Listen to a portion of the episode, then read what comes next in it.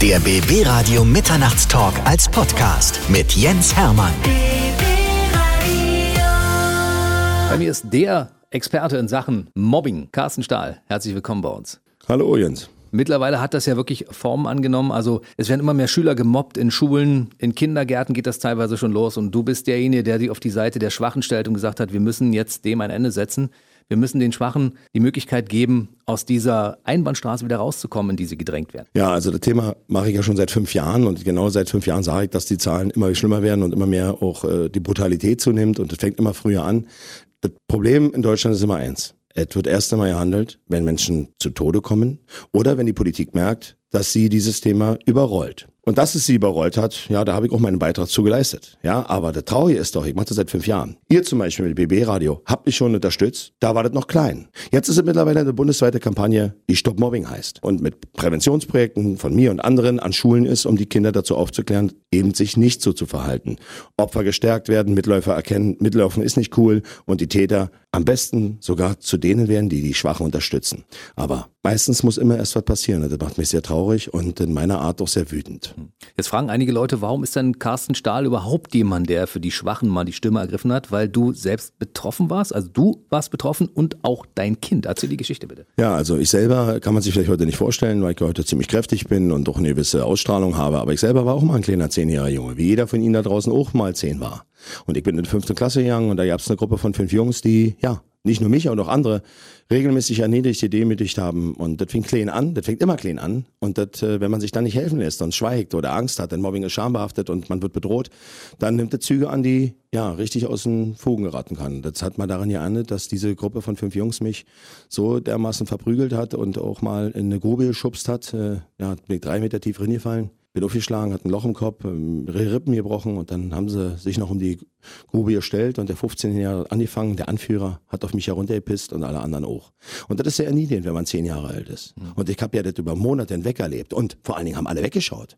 Meine Lehrer haben es nicht erkannt, äh, die anderen Schüler haben weggeschaut, die haben es gesehen, haben sich nicht getraut, was zu sagen. Der 15-Jährige äh, hat mich bedroht, meine Familie bedroht, ich habe Angst gehabt, ich habe mich geschämt. Mobbing ist schambehaftet und das ist so, so, so traurig und, und dann, ja, und dann verdrängst du das, wirst größer, wirst, merkst merkst selber, wirst größer, dann wehrst du dich auch irgendwann. Irgendwann denkst du, Gewalt ist legitim, weil dann lassen sie dich in Ruhe. Als du gebettelt hast, haben sie dich nicht in Ruhe gelassen.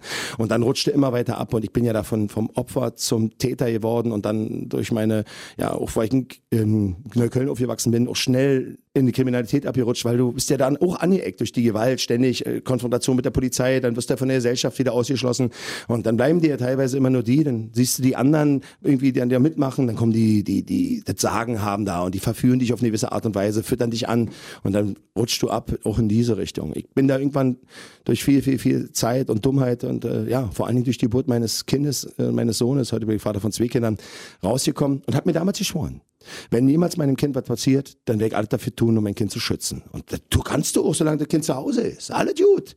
So denken wir alle. Mhm. Und dann kommt das Kind in die Schule, in die Obhut der Schule, schutzbefohlener Raum, die äh, Lehrer, die die Kinder beschützen sollen, auch voreinander. Und ja, das klingt in der Theorie erstmal schön. Und vor zig Jahren war das vielleicht doch so. Aber wir haben eine digitalisierte Welt. Wir haben Einflüsse von außen, von gewaltverherrlichen Spielen, von Gewalt in Musik, von, von Gewalt, in, ja, die vorgelebt wird. Ja, und immer weniger Respekt und Toleranz. Und mein Sohn wurde nach zwei Tagen Grundschule Opfer von Mobbing und Gewalt. Kam nach Hause, lag in meinen Armen mit Blut der Nase und Blut der Lippe und ich werde nie vergessen, wie er mich angefleht hat. Bitte, Papa, schick mich nie wieder in die Schule. Diese Hilflosigkeit, die spüre ich immer. Das, das, ich habe meinen Sohn damals geschworen, ich werde alles dafür tun, dass das aufhört. Ich habe mit 25 Schülern begonnen und habe bis heute 41.000 gehabt. Hm, und es gibt regelmäßig auch Videos, auf denen man sehen kann, was du mit deiner Kampagne bewegst. Die Kampagne heißt Stop Mobbing und auch das Land Brandenburg und auch Berlin, glaube ich, mittlerweile unterstützen dich ja bei der Kampagne und es werden, glaube ich, immer mehr Bundesländer, die auch dazukommen. Also Land Brandenburg, ja, die haben es äh, durch eine sehr, sehr, sehr taffe und vor allen Dingen auch äh, ehrliche Politikerin erkannt. Äh, die Staatssekretärin Katrin Lange fürs Innere vom Innenministerium hat sich ziemlich früh auch gesagt, Mann, das schaue ich mir mal an. Ich, mit mir meine eigene Meinung, die war da, die hat's gesehen, hatte dann auch an den Ministerpräsidenten und vor allen Dingen auch den Minister für innere Sicherheit weitergegeben, Herrn Schröter. Und ja, die sagt, ja, da müssen wir was machen. Wir müssen früh anfangen, bevor Menschen zu Opfern und Tätern werden und abrutschen in die Kriminalität. Das Bildungsministerium von Brandenburg hat ein bisschen länger gedauert, aber auch die haben es dann kapiert, Herrn Dreschner und auch Frau Ernst. Und damit ist Brandenburg ein Land gewesen, was sich diesem Thema zugeneigt hat. Aber äh, Berlin, Frau Scheres bekämpft mich von Tag eins an. Ich stelle etwas für sie dar, vielleicht eine Bedrohung, ich weiß es nicht. Schon ganz am Anfang hat sie mir am 6.4.2016, also wirklich lange her, da war mein Projekt noch am Anfang, einen Schulpsychologen vorbeigeschickt, der mein Projekt prüfen sollte. Und er sagte mir auch, er ist hier, um sich das anzuschauen. Ich sagte, ja, freut mich, bitte schauen Sie es genau an. Und dann saß er da und schaute sich das an, das Projekt war vorbei und dann kam er auf mich zu und sagte zu mir, Herr Stahl, ich kann nur eins sagen, können Sie mit uns zusammenarbeiten? Genau das brauchen wir. Besonders diese Schüler, die wir haben hier und vor allen Dingen diese Jungs brauchen mal eine Orientierung. Und dann habe ich ihn gefragt, äh, gerne, mache ich gerne. Können Sie mir meine Auswertung meines Projekts schicken oder sagen? Würden Sie das tun? Er sagte, ja, klar. Und dann hat er mir auf den, auf den Kopfbogen der Senatsverwaltung für diesen Bezirk eine Auswertung geschickt. Unten stand unbedingt empfehlenswert und wertvoll. Und äh, ja, da dachtest du doch, ja, jetzt wird's so laufen. Ich habe bloß nicht meine Rechnung mit Vorscheres gemacht. Also das war nicht das, was er wollte. Bis Anfang 2019 ist da noch keine Entscheidung gefallen. Also Berlin ist quasi in dem Punkt noch im Winterschlaf. Naja, wir haben ja jetzt zumindestens und da wieder, musste erst was Schlimmes passieren, als sich Elternbeirat bei mir gemeldet hat und ein Kind zu Tode kam und die da was losgetreten haben deutschlandweit und ich gesagt habe, wisst ihr, jetzt alle rufen sie bei mir an oder auch da an und sagt, jetzt, weil ein Kind gestorben ist, jeden zweiten Tag stirbt ein Kind wegen Mobbing. Und die war elf, ich kenne jemanden, der war neun. Ich war auf sechs Beerdigungen. Auf sechs Beerdigungen wegen Mobbing. Und immer die gleiche Verhalten. Runterspielen, verharmlosen, wegschauen. Und ja, aber wir haben es dazu geschafft, auch durch die Unterstützung der CDU, und ich bin nicht politisch, ich arbeite mit den Parteien zusammen, die sich dem Thema nehmen, hat die gesagt, ja, wir müssen hier mal einen, Sonder, einen Sonderausschuss machen. Ja, und der war am 28.02. Ja, und da kam vieles zur Sprache und ich wurde als Experte gehört mit anderen Experten. Und das ist doch schon mal ein Anfang, dass wir jetzt darauf aufbauen. Und vor allen Dingen, dass sie mir jetzt zuhören mussten in Berlin. Das hat denen bestimmt nicht gepasst. Aber wisst ihr, das ist mir scheißegal, was euch passt oder nicht. Der geht um unsere Kinder. Und die sind unsere Zukunft. Und wir müssen da mithelfen. Ich bin kein Politiker.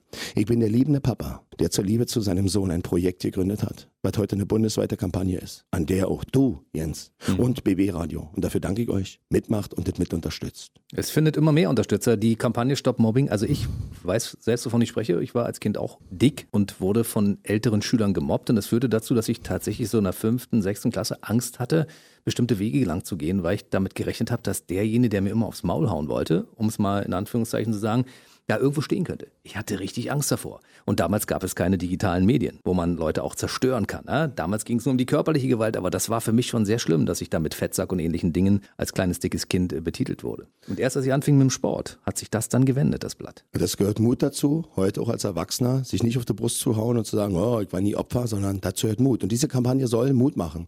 Stopp Mobbing, denn Worte können Waffen sein. Und da sind viele dabei, die hier mitwirken. Ja, ich, ja Axel Schulz ist dabei, du bist dabei. Erzähl hm. mal, wer alles noch dabei ist. ist. Detlef die Soße mittlerweile, unser Tanzchoreograf aus Berlin. Sven Martinek, der, der Schauspieler, der Clown. Ne? Florian König, das ist der Moderator aus dem RTL-Fernsehen, der also zu, unter anderem Formel 1 und Boxen immer moderiert. Matthias Killing, das ist der Moderator vom Sat1 Frühstücksfernsehen. Dann haben wir den Nico Püker von den Eisbären und Michael Kur, das ist also der bekannteste Berliner Einlasser, kann man so sagen. Das ist der Mann, der also quasi täglich mit Gewalt auch konfrontiert wird. Genau. Und es wächst und wächst und wächst. Und wenn da draußen jetzt Prominente aus Brandenburg oder sonst wo zuhören, jeder kann mitmachen. Nimmt mit uns Kontakt auf, ja, schreibt uns und äh, ja, wir würden uns über jede Unterstützung freuen, denn es geht hier um die Sicherheit unserer Kinder und nicht um Politiker, die vielleicht äh, versuchen, in der Position zu bleiben. Wisst ihr, ich habe kein Problem mit der Politik. Ich habe Probleme mit Wegsehen, Verharmlosen und Runterspielen.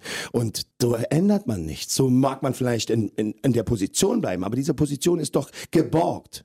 Die haben sie doch von uns. Wir haben sie doch dahin gebracht. Das sind doch Angestellte des Volkes und die sind dafür da, das Leben für uns und unsere Gesellschaft und vor allen Dingen für unsere Kinder doch sicherer zu machen. Und wenn da irgendwas schief läuft, dann muss man das in Frage stellen. Und das Recht habe ich mir herausgenommen. Als Berliner, als Steuerzahler und als Vater von zwei kleinen Kindern, die ein Recht haben auf ein sicheres Leben. Und wer einmal an einer Veranstaltung von dir war, der weiß, wie das abläuft. Da sitzen 500 Kinder. Ich gebe mal ein aktuelles Beispiel. Fürstenwalde zum Beispiel im Februar. Da saßt du vor 500 Kindern. Und natürlich gab es in dieser Schule auch schon den einen oder anderen Mobbingfall.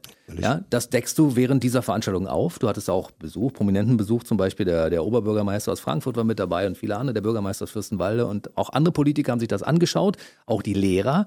Du hast die Leute damit konfrontiert, dass du gesagt hast, pass auf, ihr mobbt euch gegenseitig. Und das darf nicht sein.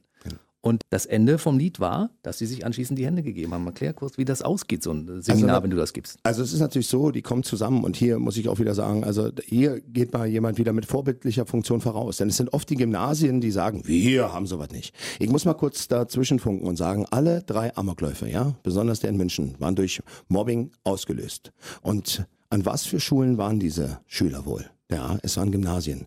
Und zu sagen, das gibt's da nicht. Es gibt keine Schule, die mobbingfrei ist. Jeder Lehrer und jeder Direktor, der sagt, in meiner Schule gibt's kein Mobbing, der lügt oder verschließt die Augen, weil sie Angst haben, als Problemschule dazustehen und Stress vom Schulamt zu kriegen oder vom Ministerium. Aber das ändert nichts. Deswegen muss von oben kommen, ja, wir haben Probleme mit Mobbing. Bitte sagt es. Und da war es eine ganz taffe und tolle Direktorin der Geschwister Scholl Schule. Und alleine schon der Name sagt ja was, Geschwister Scholl, für Respekt und für Toleranz, ja. Und die haben gesagt, ja, ich gehe diesen Weg. Ich weiß nicht wirklich, auf was ich mich da einlasse, weil ich kann vieles lesen, aber ich muss es sehen. Aber ich weiß, hier ist unterschwellig läuft etwas, auch bei mir, und ich möchte mich dem nicht verschließen. Und dann haben wir, ja, haben wir dieses Seminar gehalten und im Anschluss mache ich ja immer auch Workshops mit Lehrern, um das Ganze noch zu vertiefen. Bürgermeister war da von der Stadt und äh, auch von Frankfurt oder der Bürgermeister Bürgermeister, der dabei war, der René Wilke, und äh, im Vorfeld auch schon mit anderen gesprochen hat, äh, die aber nie bei mir im Seminar waren. Und äh, immer wieder ist das so, das sind auch welche aus dem Schulwesen, sagen, ach, der Stahl und seine Methoden. Und ich sage immer, wie er sagt, wann wart ihr denn bei mir? Ich kenne euch ja nicht. Ich sage, ja, aber wir hören ja, was hören sagen? Ich sage, wie können erst messen, wie eine Pizza schmeckt, wenn sie sie essen haben? Ja? Und dann hat den Enrique gesagt, dann kommen Sie doch bitte da vorbei. Wir sind doch nicht weit weg. Unser anderer Bürgermeister ist auch da. Kommen Sie doch mal vorbei und schauen Sie sich das an. Und danach können Sie reden und sagen, wie es ist. Er war da, hat sich das angeschaut und dann hat er bei Instagram was gepostet. Er hat nämlich gepostet, man muss es erst erleben, um zu wissen, was er macht. Und in so einer kurzen Zeit 500 Schüler dazu bewegen, sich zu öffnen, sich gegenseitig in den Arm zu liegen, sich untereinander zu entschuldigen und ein Zeichen gegen Mobbing zu setzen, das ist schon mal eine Leistung. Das muss man erstmal schaffen. Und dafür danke ich Herrn Wilke, weil so eine Politiker brauchen wir, die offen sind, die sagen, ich schaue es mir an. Skeptisch zu sein ist kein Problem, aber zu verharmlosen und nicht mal vorbeizukommen und zu reden über was, was ich nicht weiß. Und übrigens hinter dem Rücken eines Menschen über ihn zu reden, zu lästern, wie über mich, das war auf Scheres und Co. machen.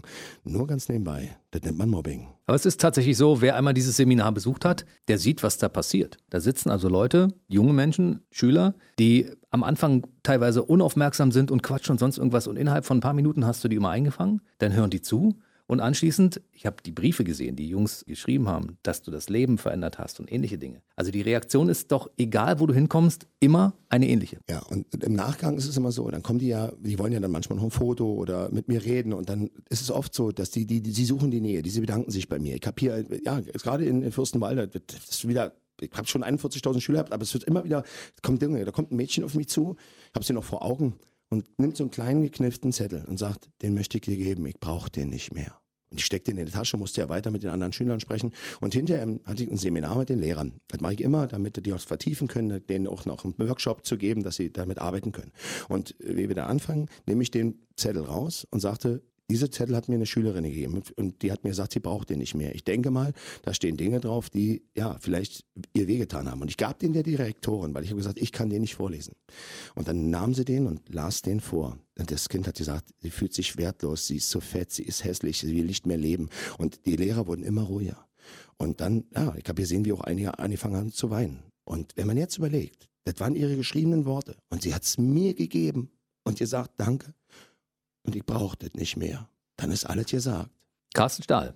Das ist der Mann, der für die Schwachen kämpft, für die Gemobbten in Schulen und in Sportvereinen und ähnlichem. Und ich kann nur sagen, viel, viel Erfolg für deine Kampagne weiterhin. Stop Mobbing gibt auch eine Internetseite, da kann man das Ganze sich anschauen. www.stoppt-mobbing.de. Da kann man auch selber mitmachen. Da haben wir auch so eine Art, wie bei Instagram, kann man hochladen, eine Hand ausstrecken, einen Stopp draufschreiben und sein eigenes Foto hochladen.